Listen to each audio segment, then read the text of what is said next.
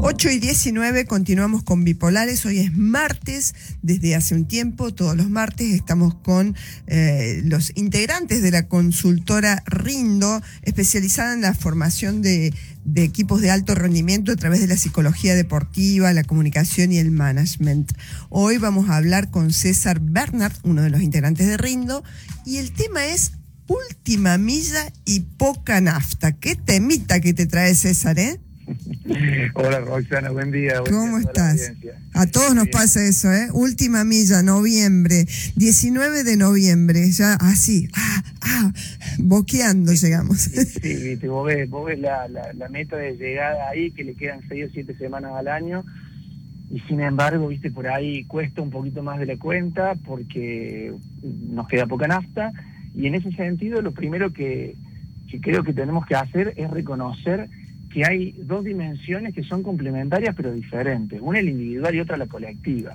Eh, los jugadores, tanto en el deporte como en las organizaciones, en cualquier industria, en el ámbito laboral, eh, uno a título individual como que tiene la poquita nafta que le queda enfocada en hacer un cierre de temporada.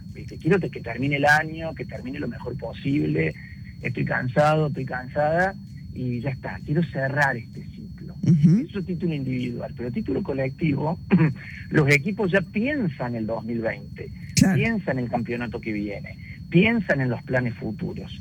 Entonces, así como hay cierres de temporadas individuales, hay pretemporadas colectivas que tienen que ver con lo organizacional.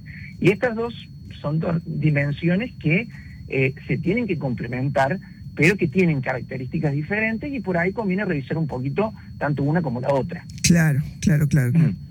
¿Y qué tienen que hacer, digamos, las empresas con su gente ante esto? Bueno, a ver, hay cuatro recomendaciones eh, a nivel individual que tiene que ver con cómo aprovechar la nafta que nos queda como jugadores eh, en la última milla del año. La primera tiene que ver con una cosa a la vez. El alto rendimiento nos muestra que el multitasking no va de la mano de eh, tener grandes actuaciones, fundamentalmente cuando nos queda poca energía en el tanque. Entonces, saber enfocarnos en una cosa a la vez, porque vamos a preguntar, sí, César, todo bien, pero a ver, yo tengo que hacer 500 cosas por día, ¿estamos de acuerdo? Bueno, de a una, de a una. La máxima posibilidad de rendimiento tiene que ver con poner el foco atencional en una tarea por vez. Eso como primera recomendación. Lo segundo tiene que ver con aprovechar el tiempo. Hay muchísimas técnicas que tienen que ver con la gestión del tiempo y todas son válidas, pero la principal, la más básica y por la que tendríamos que comenzar es hacernos cargo de que aprovechar el tiempo tiene que ver con nuestra capacidad para enfocarnos en la tarea, el principal enemigo de la gestión del tiempo es lo atractivo que es desconcentrarse, irse por las ramas, empezar a hacer una cosa, seguir con otra, pensar en la tercera, charlar de la cuarta y mirar en la compu la quinta. Contámela a mí. aprovechar el tiempo, tener el compromiso individual de decir por los próximos 20 minutos, no 40 días, por los próximos 20 minutos yo me voy a comprometer 20 minutos a estar plenamente enfocado en esta tarea que es importante. Lo tercero tiene que ver con eh, no pensar en catástrofes, en catástrofes, no dramatizar en exceso las consecuencias de lo que hacemos.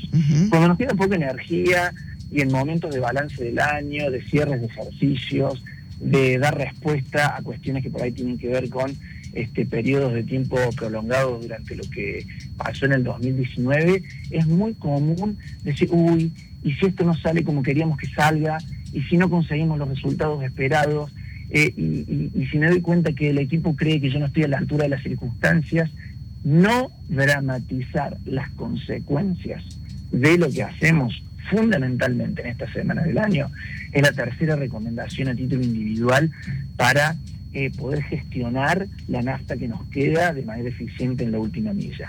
Y la última, sí, pero no por última menos importante, es eh, hacer a diario algo que disfrutamos. El disfrute es el combustible de la cabeza, es uno de los principales sustratos del psiquismo. Es muy difícil rendir de la mejor manera cuando padecemos lo que hacemos. Entonces, estar en contacto con actividades placenteras para nosotros, sea de la índole que sea, es absolutamente necesario para regenerar nuestras energías emocionales. Las energías emocionales es nafta en el cuerpo y en la mente.